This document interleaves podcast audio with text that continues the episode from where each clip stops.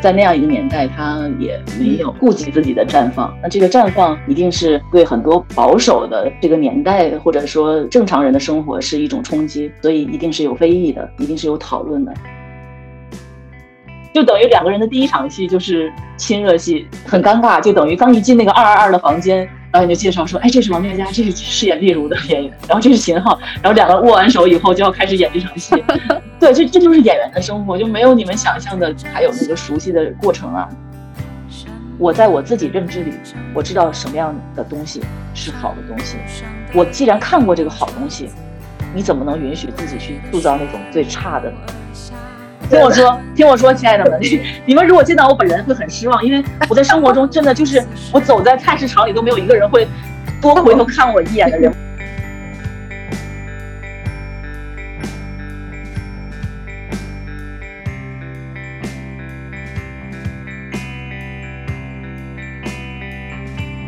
Hello，各位听众朋友们，大家好，这里是涟漪效应，我是本期的主播，我是柳毅，我是小慧。我是方毅，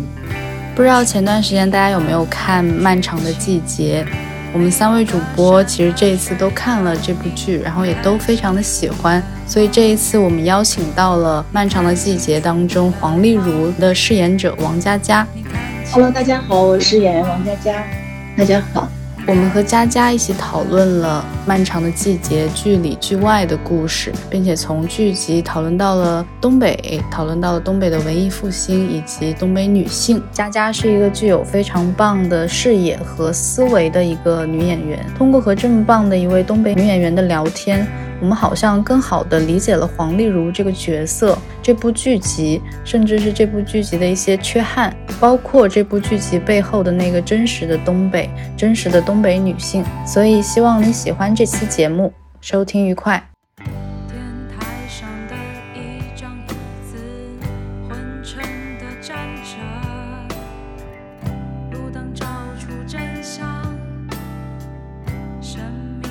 们很好奇，您是怎么一开始接触到黄丽如这个角色的？可以跟我们分享一下背后的一些故事吗？我是二零二一年的八月的时候，然后我经纪人有一天跟我说，说我们要去见辛爽导演。我也不知道是一个什么样的状况，因为我没有拿到剧本。聊了一会儿，然后导演就用口述的方式大概跟我讲了一下，那现在我们看到的这个漫长的季节这个故事。然后我也很好奇，我说那导演你为什么找我演这个角色？因为他们之前他的 casting 帮他找了一些女演员，相对来说他觉得在视觉上可能比较顺撇。因为黄丽如大家也看到了，她是一个很招男人喜欢的这样一个很有风情。很有韵味，然后很很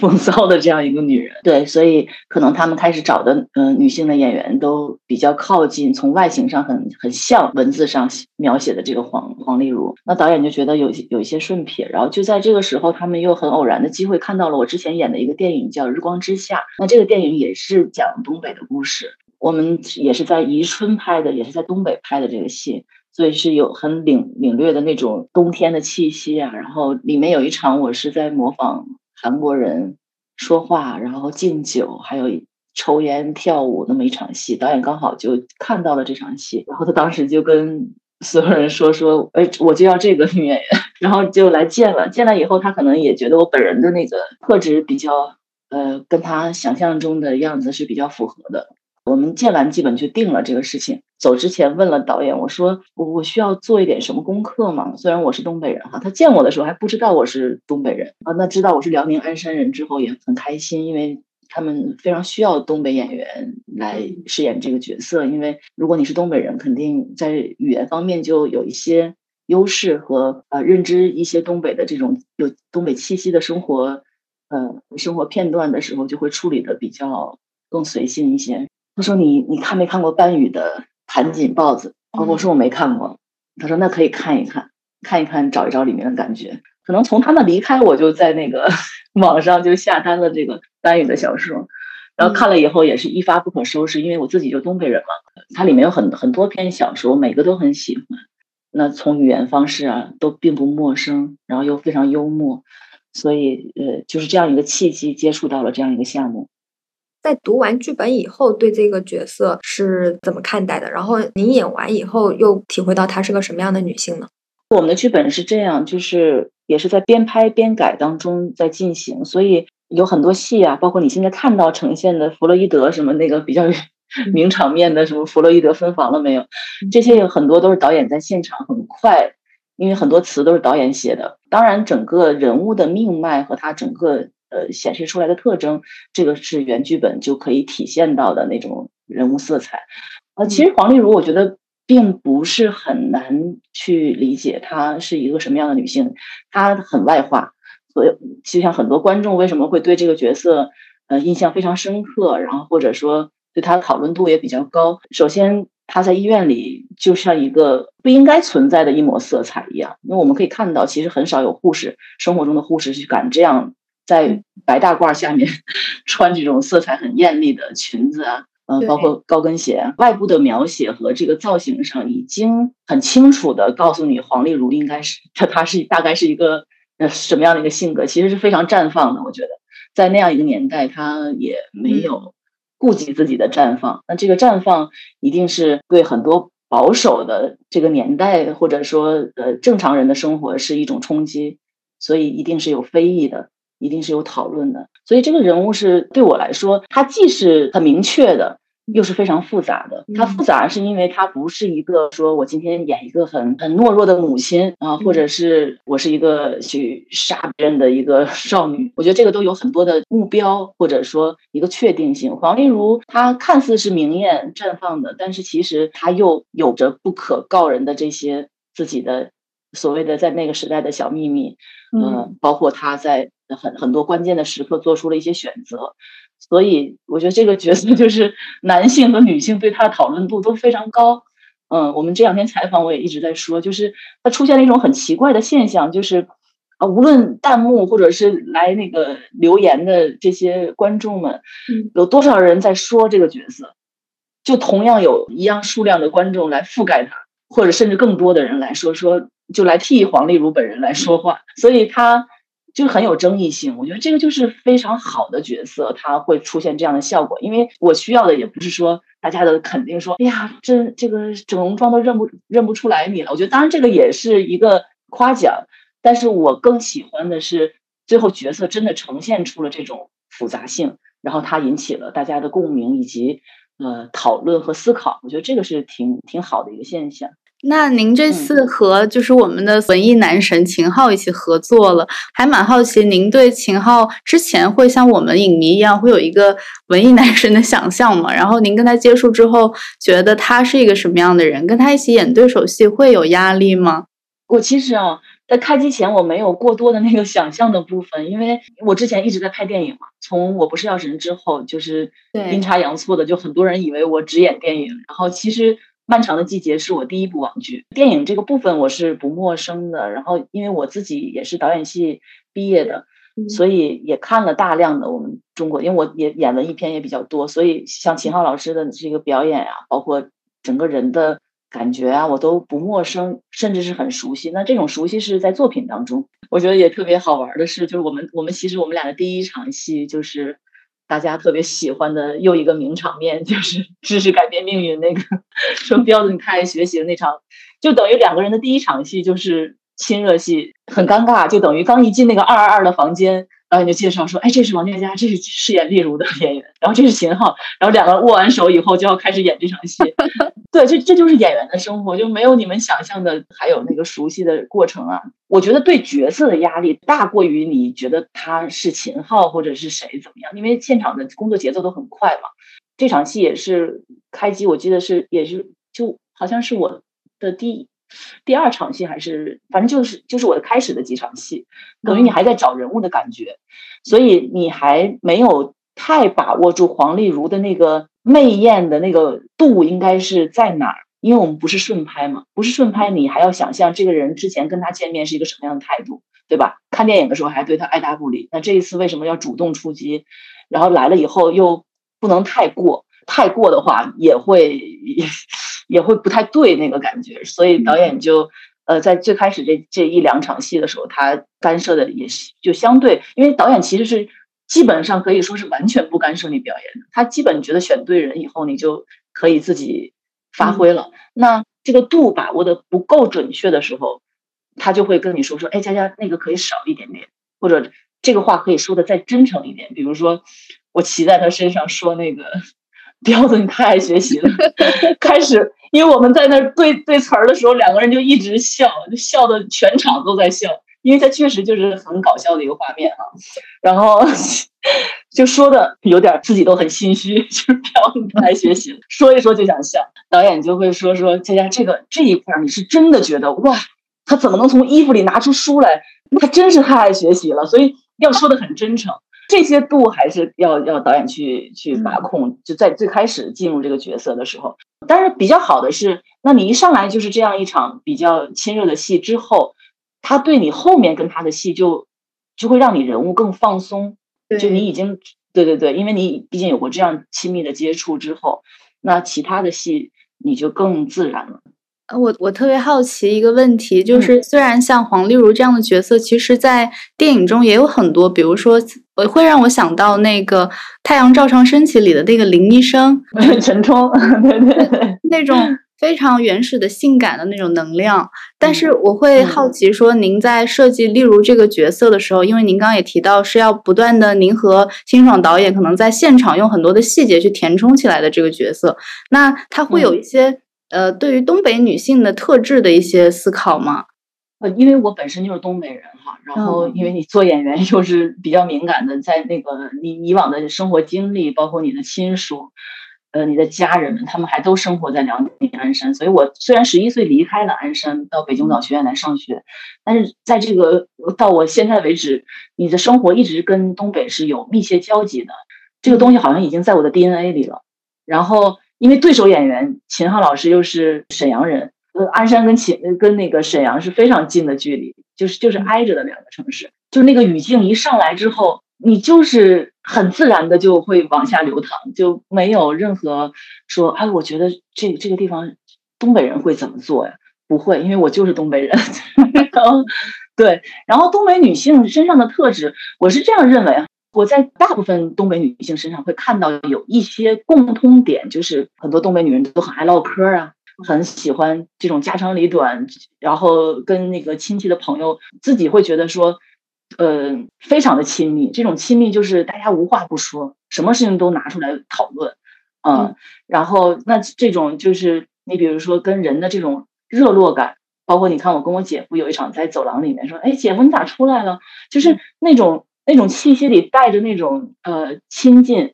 跟南方人打打交道确实还是有一点不一样的。那东北女性，我觉得她也有一种很坚韧的东西在骨子里，就是你别看她嘴上有时候可能骂骂咧咧，说话比较大条，或者是有时候也是口不对心的，有时候说话可能伤了人，但其实她不是这个意思。例如跟宫彪最后一场，他们两个人最后那一顿饭说分分开的这个事情，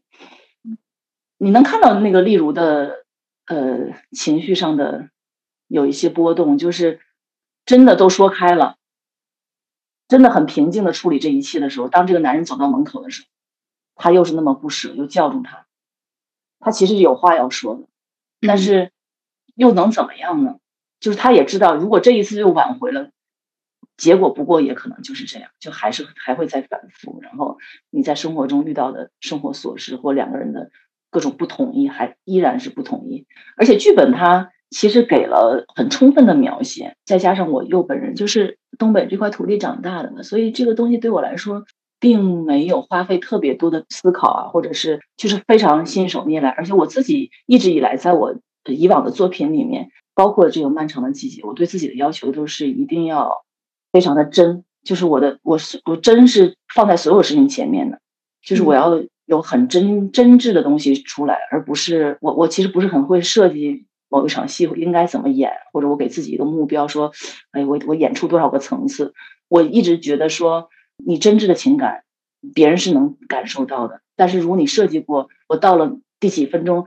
暗示自己我应该做出一个什么样的反应，呃，很机械的去完成我自己对自己要求，我觉得那个应该不是最好的东西。我不知道你看没看十一集的彩蛋，就是我跟宫彪。嗯，哭诉那场流产的那场戏，其实哭了很多条，因为有不同的机位嘛。然后有在被子里的，被子里也要看一个镜头进去，被子里其实也有哭，所以就等于被子里哭出来以后还要哭。这个之后，然后因为我也一直没见到导演，我就一直在那个病床上。然后等整个这场戏过掉过了之后，我就去他那个监视器那个房间说：“导演，你觉得哪哪一条比较好？”然后他就会说：“他说我觉得每一条都很好。”然后就我看到时候我我们要怎么用这个东西，因为他能感受到你给的东西是非常真的。那这个真的东西就，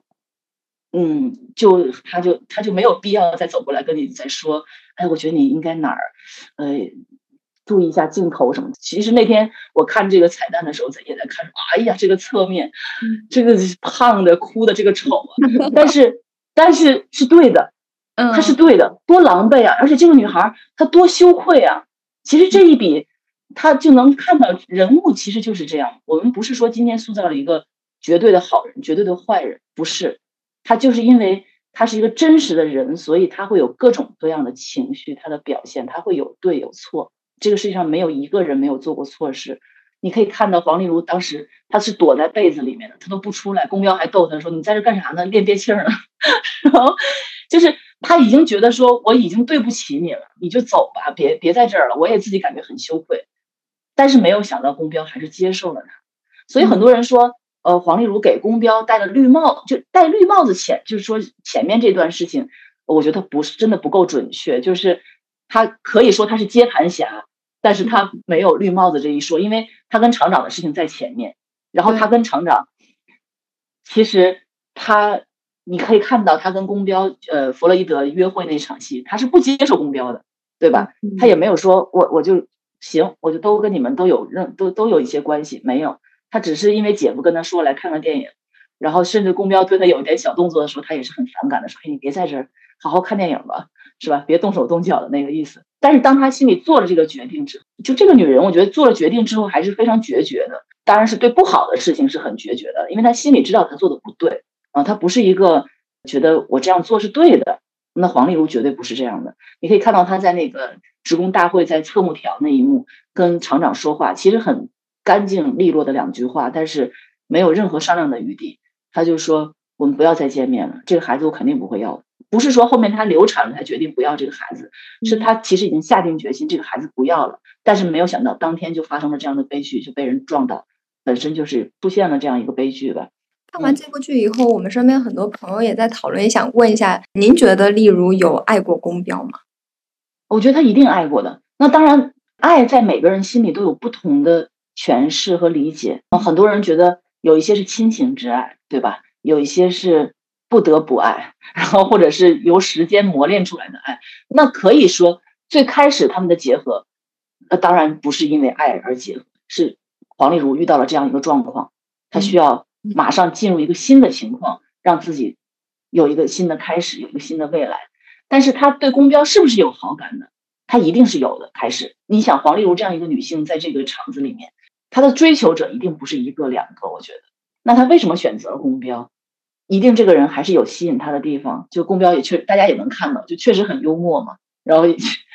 就即使黄丽茹那么不愿意去这个看电影这个事情，在那个看电影期间，还是被他逗笑了好几回，是吧？因为就他 就是很能在那儿云山雾罩的自己吹牛，然后又说一些很搞笑的话。如果没有爱，那你说这二十多年黄丽茹是怎么撑下来的呢？他在家里面开这个小诊所，嗯，尤其最后他们离婚的那一幕。例如，是的，就对着他说：“你在家里都不沾手。”是的，你说你什么这这么多年什么事儿都不沾手，包括第一集的那一场戏，公标回家，那例如在那儿都正在给人纹眉还是纹眼线的，他还要在那儿吃炝锅面。我觉得为什么这个故事讲得好？他不是在讲一个完美的故事，也不是在讲一个悲惨的故事，他就是在讲人的命运这种不可控性和普普世性，然后人在这个命运里面这种挣扎和无奈。嗯，就是好像大家一直去问说，爱没有爱过的时候，我们其实有假设一种，就爱它是纯粹的。但是其实，在底层的女性身上，这种所谓的纯粹的爱情，其实也是我们对她们的一种苛求吧。其实看剧集中的很多女性的处境，都不是，呃，她们的选择都是不自由，也是充满了瑕疵的人生。所以可能这也是。很多女性观众他们在看这部剧的时候没有获得一种爽感的一些原因吧。然后我想问一下，像佳佳老师，您在这部剧当中，除了例如以外，你会有比较呃认同或者说特别能让你共情的角色，或者特别喜欢的女性角色吗？我觉得如果是我的话，我肯定想去挑战沈墨吧，哦因为他，嗯，我觉得是最不好演的一个角色。所谓不好演，就是因为他本身是个大学生。我那天跟导演还在讨论这个事情，我说：“哎呀，我说曾熙的这个角色真的是不好演，因为你比如说黄丽茹，她有很多外形的特征，对吧？其实这个你你很容易找到人物的一种感觉，你可能在你的呃坐姿，哪怕说话的神态上，你都可以去靠近那个东西。那你说一个女大学生，她就是一个很简单的一张白纸，就很清纯，然后她心里又藏藏了这么多的伤害和秘密，在这个下面要表现出，在一个很单纯的一个表象下，还要有暗流涌动，然后你又得符合那个年龄应该有的一些一种性格特征吧，就很很复杂，我觉得。那你比如说像殷红这样，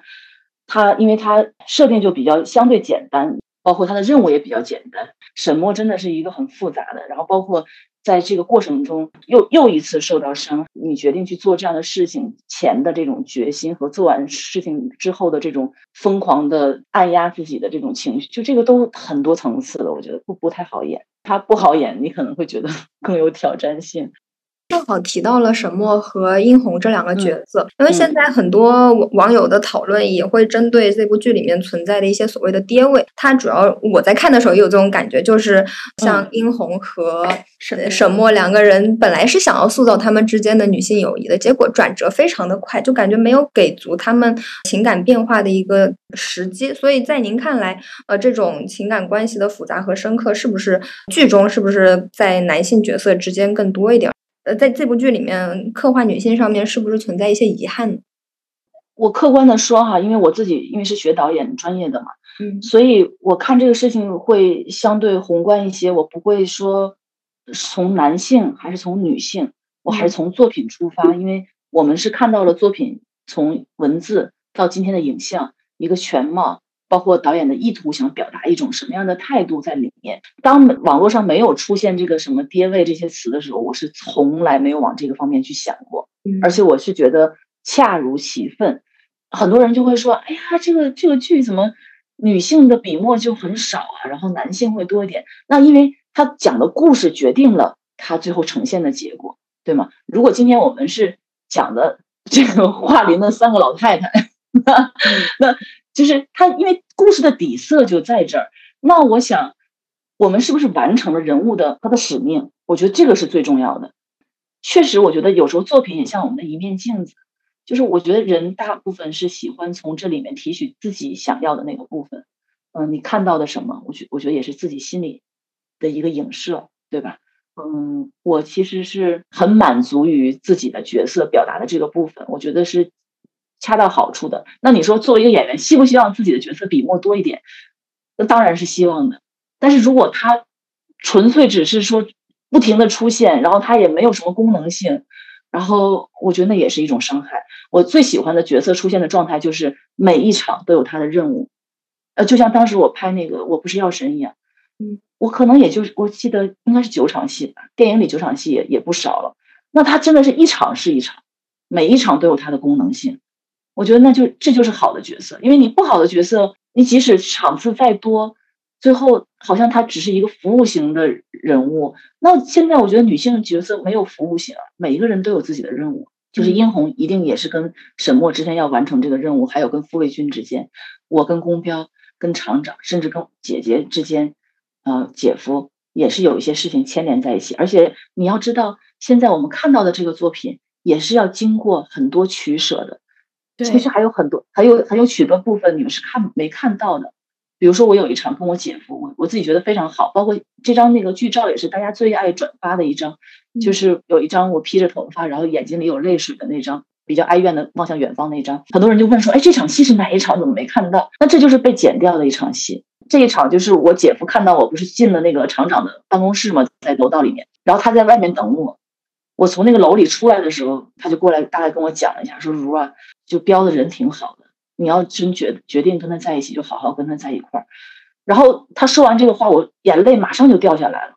我说姐夫，姐夫，我知道了。我说我我明白了。黄丽茹是一个心里非常清楚的女性。她不是说我做了错事，我也我也要硬在这说我是对的，而且她羞耻心非常，她是有廉耻的，她其实很挂不住的。当自己的姐夫一个长辈跟你说这样的话的时候，他是非常羞愧的。他知道姐夫知道了，他现在经历在经历什么样的一个情感。就是当然不能所有拍的东西大家都这场没有看到，也不是他内容的问题，是因为当时导演说这个时间线上有一点问题。就如果放在这可能会有一点点时间线上搭不到一块儿，所以这一场就被取舍掉了。那还有很多戏大家其实都没看到的作品，就 也是有他自己的命运。也不是说导演最后一定要是剪成这样，可能有的时候没办法，有要要要有一些趋势。那您也是，您是鞍山的女孩吗？您觉得说，就当我们说东北女人、东北女人的时候，真的有存在那样的一种，就是地域性的一种面貌吗？您觉得说，在你的观察和理解看来，东北女人她不同于其他地方女人的那种面貌是什么样的？整个东北有一个一点是特别统一的，就是真的，我觉得东北人都挺爱美的，好穿。对这个精神面貌是有追求的，出门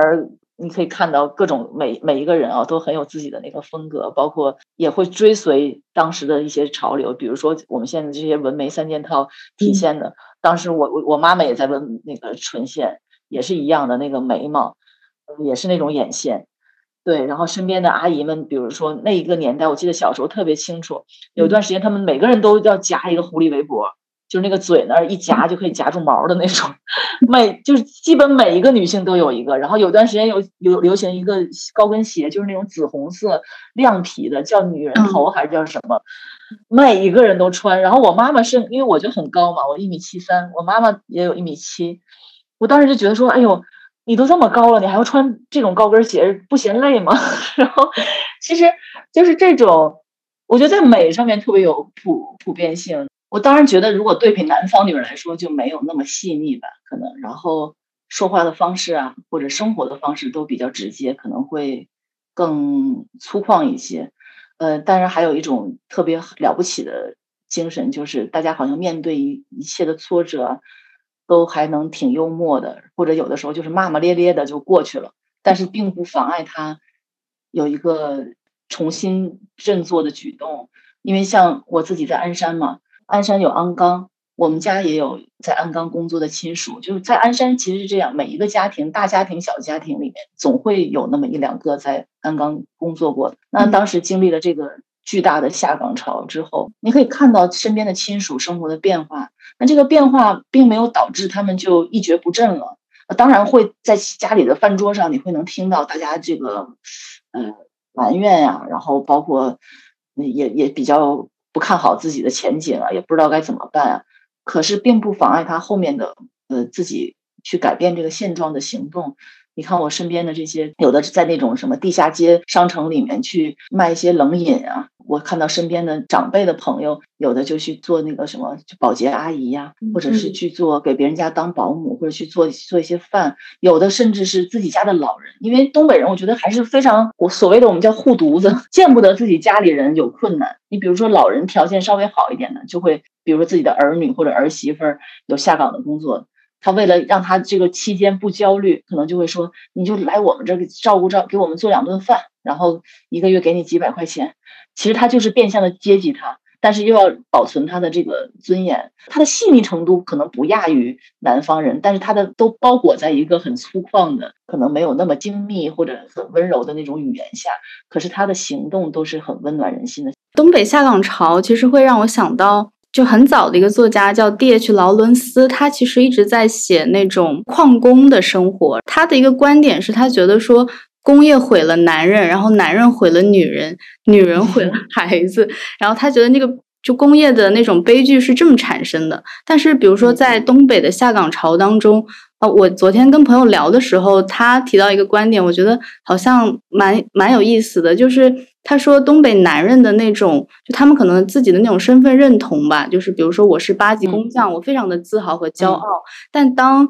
那个政策的方针变了，一下子之间啊，我这个身份丢失了之后，他好像人格的某种硬度就一下子被抽掉了。当男人坍塌下来的时候，我觉得是女人接住了他们，就好像在一个家庭内部。下岗潮也许对于男性和女性命运的改变是，或者说影响的方式是不一样的。不知道您会不会有这种感觉？在我的家里面，比如说只有我我爸爸经历过下岗这个事情，但是我并没有看到他因此就会有一个什么自尊心上的挫折，就是还是在可能中间会有一些时间是真的什么都做不了，也也可能想做，但是没有办法马上就能找到这个适合自己的工作。但是你能感觉到，就可能能深刻的能知道他不甘于这样生活，然后最后当然他就用实际行动也在做一些自己力所能及的事情，活下去，包括对家庭的这个责任感，这个还是没有放弃的。确实，每个家庭啊，每个人经历的事情，可能在那个时代大家有一些共通性，可是确实处理的方式有有所不同。当然，你也能看到，呃，相对来说。这样的事情对人的心理的一个打击，在那个时时代肯定是有的，就突然没方向了嘛。嗯嗯，因为你一切都要重新开始，而且在这样的年纪，然后你又有家庭有小孩儿，就非常现实的，可能下个月小孩的舞蹈班就要交交学费了，这东西从哪儿来？看到很多这种具体的对他们的这种困扰，然后再经过一些时间的磨砺，重新站起来。这个站起来，也许可能远不及你原来的工作，可是它就是要让你往前看，继续得生活。嗯，您您刚刚也提到说自己是鞍山女孩，鞍山在我们大家的印象里面也是很重要的钢铁工业基地。您刚刚也说到。鞍山有鞍钢，那您如今对于工厂还存留着哪些印象？那童年您对鞍钢的记忆是不是跟剧中的描述是贴合的呢？哦，我觉得它就是一个对我来说很神秘的地方。比如说，有的时候我们东北女孩都爱踢毽子嘛，然后我们那个毽子底下都是那种像那种铁铁的那种圆片片，一个一个摞起来。然后再放一点那个塑料东西，拿那拿火烧一下，就变成一个毽子了。嗯，然后我跟我爷爷，因为我爷爷是鞍钢的，我说爷爷，你能不能那个下班的时候给我做几个那种小小铜片回来，我要做毽子。我觉得我爷爷就像变魔法一样，就下班的时候真的就给我做出来一个我想要的那个毽子，然后那个小铁片就是他做的。呀，这个地方可能就像一个。哆啦 A 梦的那个小口袋一样，好像要什么东西都有。然后你从街道上路过鞍钢，或者有机会进去的时候，像一个很冰冷的一个工厂，就它就真的像一个大大的工厂，但是它没有不是生动的，它也不是让你觉得呃充满希望的，或者看到很多有趣，跟你想象是完全不一样的。它就是横竖的这种呃建造，然后你也看不懂其中到底每个人在哪个车间在干什么。这个不是说你用眼睛就能知道，说呃这个地方好像会有很多故事啊什么的，不太清楚。就对自己来说是一个非常模糊的这一块。因为虽然我家庭里面像我爷爷是在鞍钢工作，我爸爸妈妈都没有在那个里面，所以这个东西对我来说，可能更多的印象，我后面这个东西在我脑海里有复苏，有一些唤醒了一些记忆，可能是《钢的琴》那个电影。因为他们好像当时也是在鞍山拍的，呃，确实那个工厂你会觉得说就是比较干枯的骨架一样，跟导演今天他想要的一个很金色的、很充满希望的这样一个东北，确实是有反差的啊。但是我觉得这回特别棒的一点是，我们看了太多比较萧瑟、比较领略的这种白茫茫一片的东北，那东北是不是没有金色的时候？当然有了。我们放学的路上，我们出去玩的时候，在你记忆里面，就是确实东北有它非常也有风和日丽、非常美的那一面，只是它比较短暂。当时选择在昆明拍，也是因为昆明有昆钢嘛，它等于又可以保留有钢铁工厂的这个故事的基底，又可以有比较金色的这样一个季节，这个季节也非常好。就是我们看到了，确实跟以往。看到东北面貌都不一样的，但不一样不代表它从来没存在过，只是没有人去涉猎这这一个季节。您提到金色，我印象里面马上就闪过，呃，范伟老师那个角色里面朝阳的客厅，对对，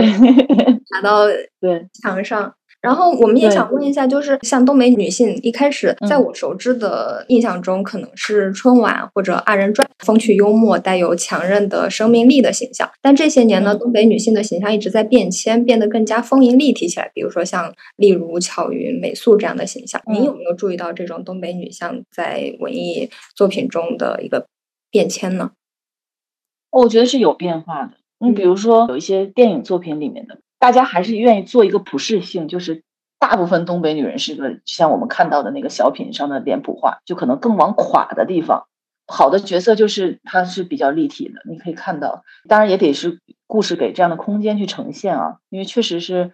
故事不一样。你比如说像《乡村爱情》啊、《马大帅》这种，可能它基底就是一个喜剧，也是以男性为主吧，什么范德彪啊、马大帅这些小翠儿啊什么这种，我觉得相对来说它不太有一个自己人物上的魅力。那在这样的一个故事里面，我们看到有命运、有案件，然后他的。工作背景，包括家庭位置的不一样，然后他人前人后的这种变化，他都给了这样的空间去体现。我觉得可能需要这样的空间吧。嗯，现在当然也时代在进步，作品一定也是在进步。我们现在往回看，比这些作品就一定是现代人的思考啊，包括。每个导演的审美也不太一样。您刚刚也说到，就是我们就特别符合我们对东北女性的想象，呃，特别飒，特别自我。然后在剧中，我感觉里面的东北女性也是很敢的，包括例如她对待爱情也是敢冲撞、敢受伤。然后我们也听说过一句话，就是你可以在东北女性喝的酒里看到她到底经历了什么。就东北女性好像是一群故事浓度很高的人，或者说是充满了文学性的群体。你你觉得自己身上有哪些东北女性的特质和印记吗？我觉得我可能比较呃有东北特质的一点，可能是还是有很生动的一面。就可能呃有的人会觉得你很知性啊，但是比如熟知的人就知道你我我其实是有很生动的一面。这个生动，我觉得是。根源于这个东北的基因，就是你对很多事情的模仿啊、形容啊、感触啊、感受力会更强，然后你会用一些呃比较劲儿比较足的这样的一种方式去形容一件事情或者处理一件事情，或者在你最急躁的时候，你的那个基因就会跳出来了。就你可能平时还都伪装的不错，但是其实很多在很急躁的时候或者遇遇事的时候，还是会带出那个东北人的特质，所以就。我觉得他就是一个浓度很高的这样一个一个情绪和他的表达方式，嗯，就他不会有。当我觉得一件事情好玩或者一个东西好吃的时候，我一定会用最浓度的那个话来形容给你，让你深刻的就宛如那个食物就在你面前一样的那种体验。所以这个就是他比较生动的和灵动的地方吧。嗯，可能这个东西在我身上是还是有的。嗯，我印象特别深的是，是就是前两年看那个《东北虎》，是张张宇和马丽一起演的，一个对耿军导演的，对对。然后里面的一句话我印象特别深，就是东北人总说伤感没意思，就是我总觉得好像。但是你看哈，某种比如说。嗯，对，你看，像耿军导演，他是那个鹤岗小宇宙嘛，他他所有的故事的起点都是在鹤岗，背景也是在鹤岗。那比如说我也是东北人，我是辽宁鞍山，我看他里面说这种话，就他也是一种幽默，但是我觉得他的幽默就带着那种北欧的那种冰冷，就是比如说，是像你刚才，对他不是像我们这个漫长的季节，你真的有的时候笑到说都不行了，就是他有一个普适性。但是，比如耿军导演那个里面，他有很多是冷幽默，就是这种，就像他的天气一样，就是伤感没意思，然后说的话也是 铿锵有力，慢慢的去对有搞笑，也都是那种好像被冰冻住的那种感，那个幽默。所以你可以看到，即使是东背景都是在东北，它都会有不同成色的体现。所以。真的没有太大的那个，他像说这种伤感没意思，我可能从小到大一次都没听过这样的表达，这是在他电影里第一次听的 所以所以确实是东北人，每个人我觉得都有自己那个挺独特的幽默感。嗯，觉得这句话特别有力量。对对，听了之后觉得就是很受震撼，我就觉得这是一种就是一种很坚强的力量。才会以这样的一句话为信条去生生活吧。没错，但是你比如说我，我更熟悉的那种语境，可能真的就是像秦昊和范伟老师这次体现的这种对话的方式，就因为他们都是沈阳人嘛，就离我比较近，所以这种男人说话的方式呢，我就基本上就马上我就是梦回鞍山，你知道吗？就是所有我爸爸妈妈、同事和亲属之间的对话，就全部都复苏了，在我脑子里面。嗯，包括你看那个范伟老师有一次在那个房间里，他穿那个新的那个红衣服，问他老婆说：“啊，对对对，这这色儿是不是有点贱嗖的？” 就是特别形象的一种形容。就我我们都能听到过小的时候大家话里面带过这样的形容方式，因为他就形容一件事儿，他都会特别给劲儿，你知道吗？说的话也比较 形象。他会嗯通过这个语言形容的非常形象，嗯 就是他形容颜色，他不会说他不会说这个颜色是不是不适合男人穿，他其实就想说红色不适合男的穿嘛，他就会说是不是贱嗖的，就是 对，所以可能有的人会觉得很多话是有那个贬义的意思啊，其实没有，就是他的一种说话方式。那我想问一下，在呃嗯拍这场戏的过程中，演丽如这个角色，哪一场戏让您觉得最有难度、最焦虑呢？最焦虑就是宫彪在殡仪馆的这一场。从看剧本的时候，我就演员嘛也很清楚哪一场的任务会比较重嘛。嗯那这场戏一看就是会情绪比较大嘛。从开始开机的时候，我就每天有一种逃避型人格，就怕第二天的通告就是这场戏。然后果然这场戏就一直没拍，一直没拍。然后有一次甚至都下了通告，但是那个殡仪馆又出事情了，就是那个场景出事情了，又不能拍，我就好开心，就觉得说，哎呀，又可以 偷懒儿几天了，又可以逃避这件事情。但是又同时有一个声音，因为我双子座，就经常会跟自己对话，又一个声音出来，就觉得说，躲得了初一，也躲不了十五，这场戏难道你还不演了？然后果不其然，有一天他终于来了。然后等这场通告的时候也很忐忑，到了晚上快十二点的时候，甚至十二点多吧，可能才拿到这场通告单。还有这个剧本也是导演最新改的，导演把这个词儿重新改了一遍。我一看，哎呀，更焦虑了，因为第二天就要拍这场嘛，我们是要去真的殡仪馆，真的停尸房。嗯首先这个生理上就会有很多不适，那这个都没关系。最重要的是，我看到老看到那个辛爽导演新的剧本这一扉页，上面写的是 Plan A 和 Plan B，他也没想好让我去演 A 还是演 B 这个结果所以他分别是什么呢？对他把 A 他想让我怎么演和 B 怎么演都写出来了，哇，等于就等于第二天我没有一个标准答案了，你明白吗？嗯我的天呐，我就更焦虑了。我说这怎么办呀？太难演了。不光我觉得难演，导演也没有想好让我到底应该怎么样。因为这种人去世的哭戏呢，我也看了很多作品。那我这这些年比较有印象的就是《海边的曼彻斯特》。啊，呃，弟弟去那个房间看到哥哥躺在里面，然后他在门口有一个非常细小动作，手有一有一个小的小小的抽搐，全程他也嗯没有任何哭泣或怎么样，但我就会觉得那场他做的非常好，因为后面他等于整个情绪的崩溃是在。公安局最后拔那个警察的枪啊，什么这些在那儿体现的。我们剧情不一样嘛，可是我同样想做一个比较高级的处理方式，就不太想，因为说实话，你要说爆哭啊或者怎么样，这个对我们演员来说，专业演员来说还是蛮简单的。这个不是一个嗯炫技的一个一个你觉得很光荣的事情，或者觉得很了不起的事情。那当你演多了这样的戏之后，你当然希望有一个更好的处理方式。所以去了以后，我到现场就开始找导演，我说导演。你到底从你心底里，你是想让我做到 A 还是想让我做到 B？然后，然后导演就跟我分享了一个他自己比较私人的事情。他说我父亲刚去世没多久，嗯他说我也没有大哭大闹啊，或者是多么让你从表象上看就知道我在那儿不行啊什么的。嗯他说，但是我有一个举动，就是当都结束的时候，大家该离开这个地方，跟遗体告别完的时候，大家该离开的时候，他说我还不想走。我就还想待在那再站一会儿，或者在那里面跟我爸爸再单独待一会儿。哦，我当时听完眼泪就已经要下来了，我就觉得这个也真的，这也是一种处理方式。我说，那从你心底里，你你是最希望我做到什么样子？他说，我当然希望你是可以做到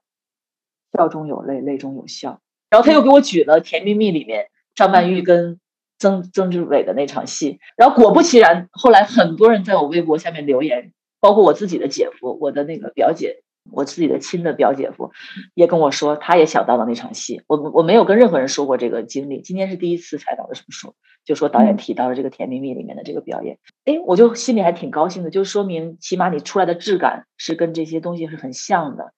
就我记得这场戏当中，就例如他在给光标擦脸的时，呃光标擦脸的时候，他还试了一下那个水温嘛，就这个细节也是您自己加的吗？当时？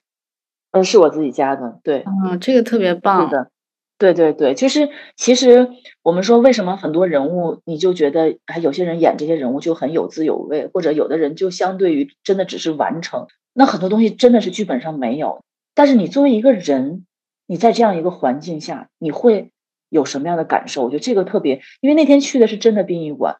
从心里，包括我在门口跟范伟老师碰到他那场戏，我们是同场嘛，他在外面坐着嘛，我们还有一场在外面相遇。他说：“哎呀，赶赶紧来吧！说我进去给他化化妆什么的。大家都很怵这个地方，即使是一个范伟老师这样成年的男性，他也很很就也也觉得到这种地方不舒服。那我觉得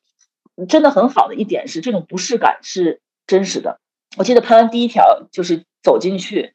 呃，拿暖壶倒水，然后投毛巾这一系列动作之后，导演其实他很少，真的很少干预我的表演。那一天有一他提醒了我一件事情，就是。”他说：“佳佳到公标那个床，就是那个围栏外面门口不是有个停顿吗？脚步，然后想了一下才进来的嘛。他说你要想好每一步应该怎么走，你怎么走进来这个这个地方，这个脚步和都是有戏的。当他提出这样的要求以后，真的是连脚步都带着那个 情绪，就不太不是说只是说哦，导演说在外面的时候停一下，然后走进去到那边倒水、投毛巾。”然后再绕过来，坐在椅子上给公标擦脸，不是这样的。这些东西都要有人的温度和你此时此刻看到这个尸体躺在这儿，你为什么要停顿？停顿完以后，左右左右这个脚往前走，是一个什么样的速度？带着什么样的一种沉重的心情？我觉得这个都其实表演最后很难很难，就是你怎么把这些非常日常或者很简单的，甚至一些动作。都做出很足的这种戏剧化，我觉得这个是确实是呃，好像永无止境的那个学习和探讨。您刚刚提到这一场，我当时看这一场的时候，就真的就眼泪就掉下来了。对那一幕，就让我相信了。就我像我刚刚问到您，就有没有爱过公标？但就那一刻，我相信他爱过。就算就我相信他们相伴那么多年的感情。嗯，是的，因为你想，他他没有必要给一个已经去世的人还要试一试温度，对吗？没有必要了，已经。可是他有这样一个动作，我觉得这个就是也是帮你把角色挽回一些人物做得好，就是他要很完整。所谓完整，就是他一定不是一个单一的角色。我不是一个坏人，就是哇，这个从头到尾的恶或怎么样，就是你要演一个有温度的人。有温度的人就是他会害羞，他会羞涩，他会羞愧，他也会。有的时候得意忘形，有的时候会言不由衷。我觉得要把这些东西要带到这个里面去，所以，嗯，当然也也是要剧本给你这样的空间，还有导演也会。我觉得为什么导演特别好的一点就是，他又给你足够的空间。那在这种关键的时候，他有的时候就跟你多说这样两句话，你就知道，哦，我刚才可能走进去处理的太轻了，没有没有想法。那我这一次有想法的，我再走一次，他就马上会感受到不一样。那刚刚问到您最焦虑的一场戏，也想问一下，您觉得最喜欢的例如的一场戏是哪一场？没想过是，看电影那场我也很喜欢。你别看他也没有什么大的那个，我就觉得那种尴尬的氛围，然后整个营造，我我是看戏的本体啊，我不是说光看黄丽如一个人。我觉得那场跟宫标之间的那个氛围特别好玩，我可能从心里觉得很有分量的一场戏是。例如跟宫标的最后一顿晚餐那那场戏吧，就他最后站起来说叫如梦挺好，嗯，然后那段留白很多，但是又给我们很多想象的空间。哦，对，其实很多人的点在那儿就哭了，就也不是说到了宫标呃殡仪馆那一场，在那儿其实他很多人是也是落泪了，觉得这两个人真的咋就不能好好过，而且也能看 到，即使要分开了，还是有很多不舍的。嗯。您自己也是那个导演系毕业的，好想知道，如果您是导演的话，你也是这种辛爽导演这种风格的吗？你会就是充分的信任演员，然后让他们去呃去填充这些细节，还是说您是那种像杨德昌之类的那种控制欲特别强的那种导演？首先，我从来没想过自己要当导演这个事情。我学导演系，我也是想当演员。研究生如果在学表演，真的好无聊。而且我一直从心里有一个，我不知道算谬论还是我自己的一个读书己见啊。我就觉得表演真的很大成分上要靠天分，真的真的要靠天分。那我我为什么要考导演系？就是我考导演系可以更拓宽我做演员的眼界。就是我看一个作品的时候，今天我可以看到跟你不一样的厚度和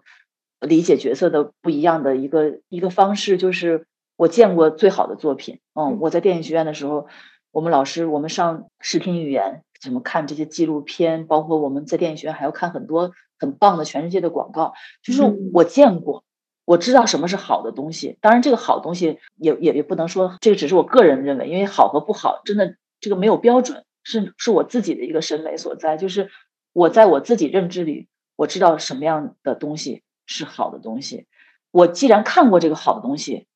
你怎么能允许自己去塑造那种最差的？我那天看了一个网友在微博上写的那个评论，说：“哎呀，王佳佳出道的时候几部作品简直是没法看，后面每一部以神速的演技在进步，什么那个每甚至有的时候只要出来你就看不到主角，全就是作为一个配角也是光芒四射。”后来我就在想，那你说是什么改变了这一切呢？就是我不我当然不否认你有演的很烂的时候。有很差，当然你不可能去扭转每一部作品，然后你你自己也在成长。这个成长是什么？我觉得跟我去电影学院读书有很大关系。就是，我见到了比较好的作品，然后这些好的作品里面，它就包含了好的表演。所以你看过，你的眼睛已经看过这些东西以后，你怎么能允许自己去做那个最差的处理和那个所谓的行活？那这一切也决定了为什么辛爽导演会选择我来塑造这个角色，或者他怎么能看到我？那这一定都是有原因的。这么多演员，那他怎么突然会觉得说，我我不要顺撇，我不要那个真的看的看起来就很漂亮、很美艳？因为生活中认识我的人都知道，我我不是一个漂亮的女孩。那例如年轻的时候，很多人说漂亮，我觉得非常漂亮。没有没有，听我说，听我说，亲爱的们，你们如果见到我本人会很失望，因为我在生活中真的就是我走在菜市场里都没有一个人会。多回头看我一眼的人，我也没有那个尖下巴，也没有高鼻梁，那些都是中年的，例如都是靠特特效整容上去的，五官也没有什么很立体的那种感觉，就非常路人的一个长相。呃，很多人觉得例如年轻的时候那个造型很漂亮啊，或者出现的那个镜头，我觉得那个跟导演他们打的光啊，然后包括那种真的是给到了，你知道吗？要是看本人会很失望。当时看《致青春》的时候就觉得曾玉特别美。没没，那个我我好我有一点优势呢，可能是有一些身高，然后呃那个身材还可以，因为是学舞蹈的嘛。当然整个人的气质还可以，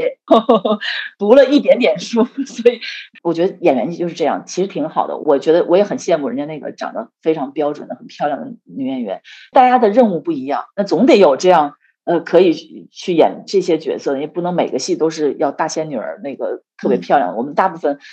演到的很多文艺片里面，你还是要演一个很普通的人嘛？很普通的人没有那个，为什么大家会觉得，哎，东北那个，例如就真的像我们在东北碰到的那种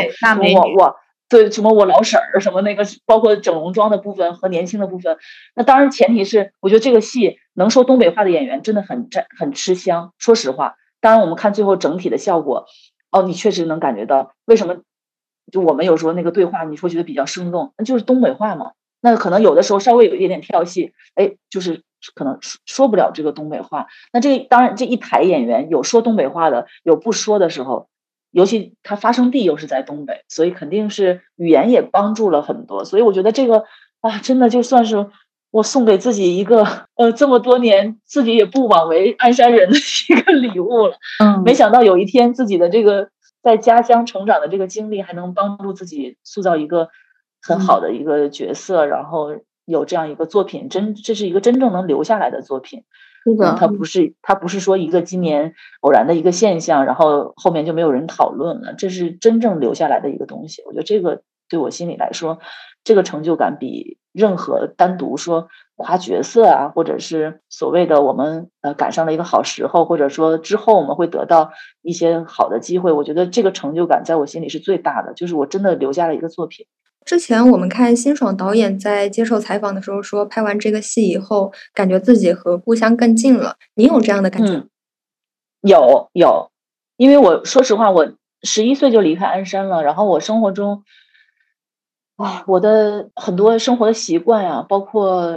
工作的节奏、工作的性质，导致我好像对家乡已经没有那么深情和。熟知了，然后当然每次你回去以后，还是会觉得说，哎呀，你看这些地方都没变什么的。可是呢，你那个共情感就会淡很多。那这一次完了以后，其实我跟你们一样嘛，都是同时追剧嘛，我们也不知道最后会是一个什么样呈现方式，也没有提前看到，所以我也每天跟你们一样的节奏在看这个剧。我真的是看完十二集之后，我觉得我我这个时候爱上宫彪了。我觉得，哎呀，彪子真是太，对，就是太可爱了，而且真是值得这个女人。因为为什么会很多人觉得很可惜啊，或者会来说例如，其实就是他们的 CP 感很强，真的有很强的 CP 感。就是你可以看到他们在那个 几个名场面，就真的有意思。包括在那个医院第一次他偷窥，他在那，然后例如先那个那个那个叫什么布帘出来从里面，然后说你瞅啥呢？说王师傅。在病房，你在这能瞅着吗？就是，哎呀，太熟悉了，这这些话都，嗯，然后很留恋，甚至马蹄莲，对对对，又把我花给薅了。对，就是你看东北人形容一件事，他不会说你把我花给拔了，他说你把我花给薅了。这这一个字儿就比感觉比那个重量就比别人要强好几倍。这个剧，因为我我很少看自己演的戏，说实话，而且也很羞愧，就是看的时候你不会放松的去看，就很。很难受，都在找缺点，或者觉得哎呀太难看了，真的我真不漂亮，真是当不了演员，什么这个那个，或者也会有很后悔怎么会这样处理的地方。我觉得这个戏我看完，我能像一个普通观众一样，真的是真是喜欢这个剧，然后也对自己塑造的角色，我觉得当然你会心里会也会有那个声音，会觉得说那天我如果要是这么试一下，会不会比现在还好？那只是一闪而过的念头，那大部分的时候我觉得。可以了，我觉得就是这样吧。这样就可能也是完成了这个角色的一个标志的感受，就是您是的，是的，可以享受它了。对对，而且我其实拍摄的时候，我从来没有去监视器去看回放的这个习惯。我是整部戏拍完，我是不知道我在镜头里是什么样子的，我是永远不会去看监视器的。所以当看到啊。年轻的时候，例如镜头是这样给的，光是这样打的，觉得说哇，别人要用我的时候得多后悔啊！就打不出来这种感觉了，已经。因为真的是，你看一个人物，那不光是你自己的表演，这个灯光啊，然后导演的镜头语言啊、摄影老师，然后包括美术，包括服装造型，给你的这一切，给你堆砌在这儿，所以真的，我很享受这次追剧的过程。就是在角色的单人海报里面，然后制作团队他是用马蹄莲来作为例如这一角色的一个象征的。想想问一下佳佳老师，就是您觉得马蹄莲它能概括例如的角色特征吗？就是如果让您来选择一件物品来象征例如这个角色的话，会选择什么呢？呃，你看啊，刚才我不是说了，我跟导演见面，然后整个过程你们其实也都了解的比较透彻了。其实我们整个在拍摄的时候。从来没有对这个马蹄莲做过一次的讨论，说，哎，为什么是马蹄莲而不是别的什么花？所以我觉得他可能本身是没有那么多的暗喻的。那你觉让我现在整个我看完这个戏，然后包括看完，呃，例如年轻时候的状态，包括他的命运，他跟宫彪之间的感情纠葛，我如果想象一个花的话，我可能可能是再加上。呃，例如前面出来那个光线都是黄黄的、暖暖的那个，尤其他偷窥的那一场，所以我觉得可能是黄水仙，哦，就是那种有有有有一种那种傲慢的姿态，然后自己心里可能是自命不凡的，然后但是其实例如你也能看到，她也是不乏那种进取心，对吧？她其实是一个向上的女人，她一直不太甘于说就这样吧，或者破罐子破摔，或者活得很懦弱。她虽然有情绪。呃，有崩溃的地方，但是有妥协的时候，那他仍然要保持他那种很奔放，然后甚至有时候你也会觉得难以琢磨的那种人物的一一种感觉吧。我觉得可能黄水仙吧，例如很多那个衣服上也，他也本身姓黄，然后 衣服上有时候也会带那个裙子也是黄色的，对。然后对我来说，觉得例如最美的一场就是宫彪偷窥他那场，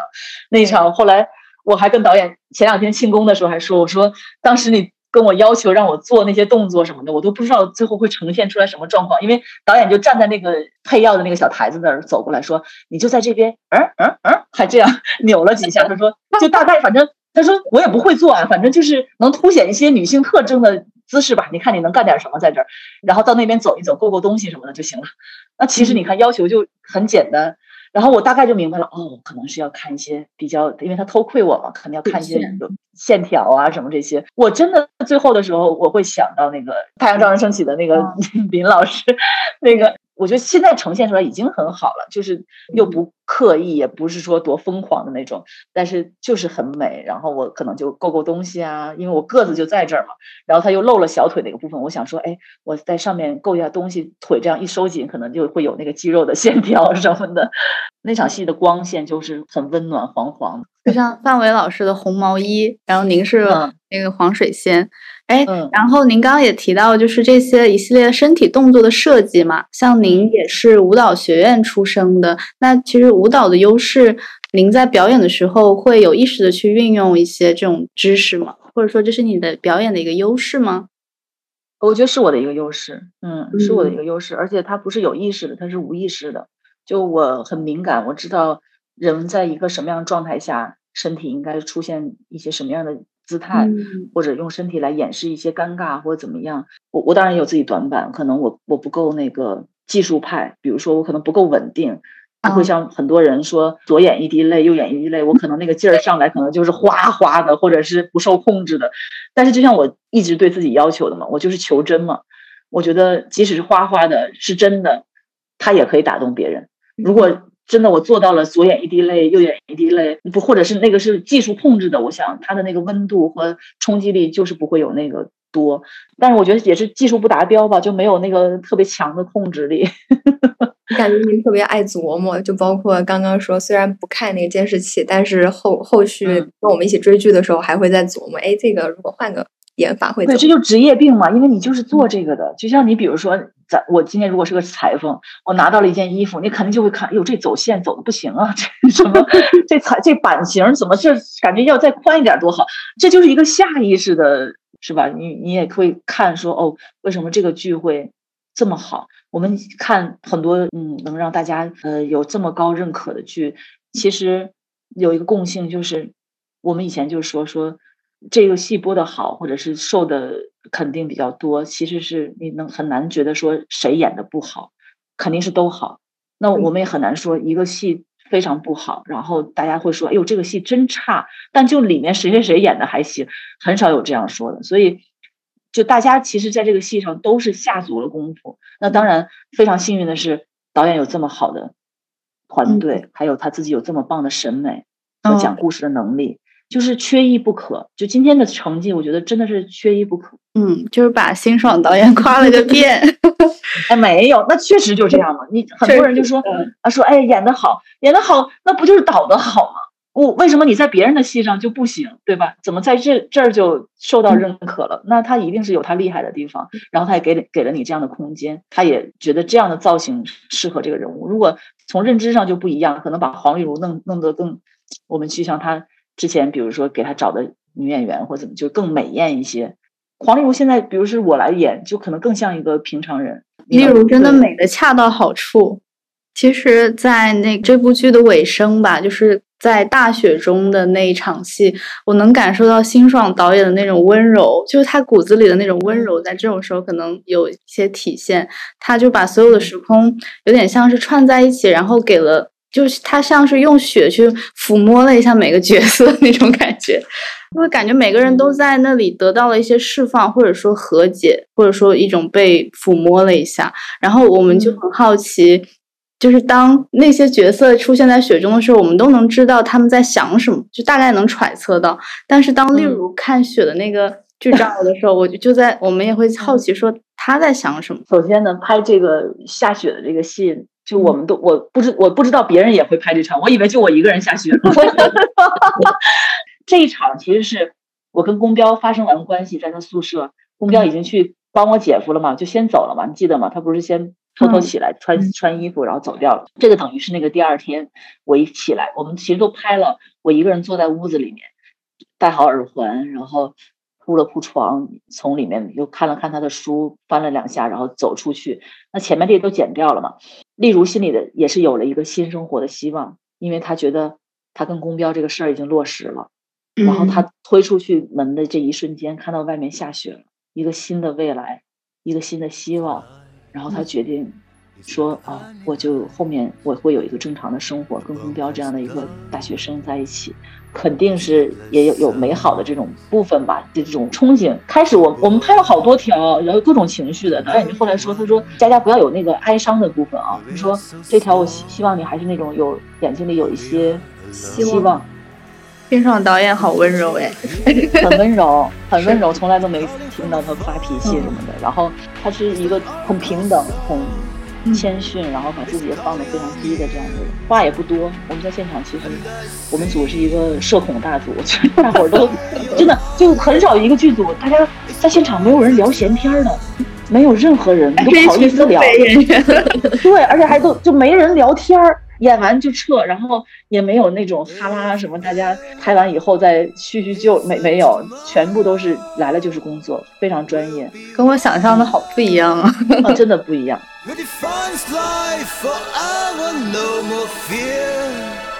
最后，欢迎大家在小红书搜索“效应小分队”，查看更多联谊效应幕后故事，还有非虚构作品和编辑部日常分享。同时，也欢迎大家扫码进入涟漪效应听友群，在群中与主播畅聊热点话题，您的想法也有机会呈现在节目内容中。群内还有不定期的嘉宾空降抽奖活动，二维码就在本集 show notes 界面与节目公告栏，期待您的参与。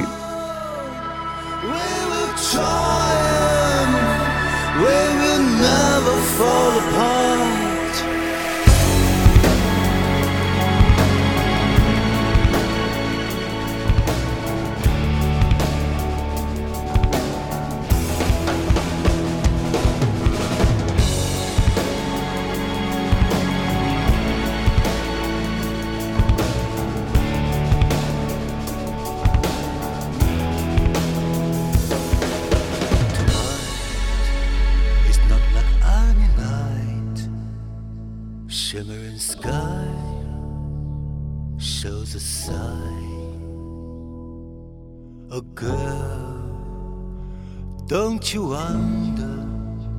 This is not the end. The future is near. I'm sure you hear. But something in your mind is the slumbering beast is about to awake. And I feel the power in your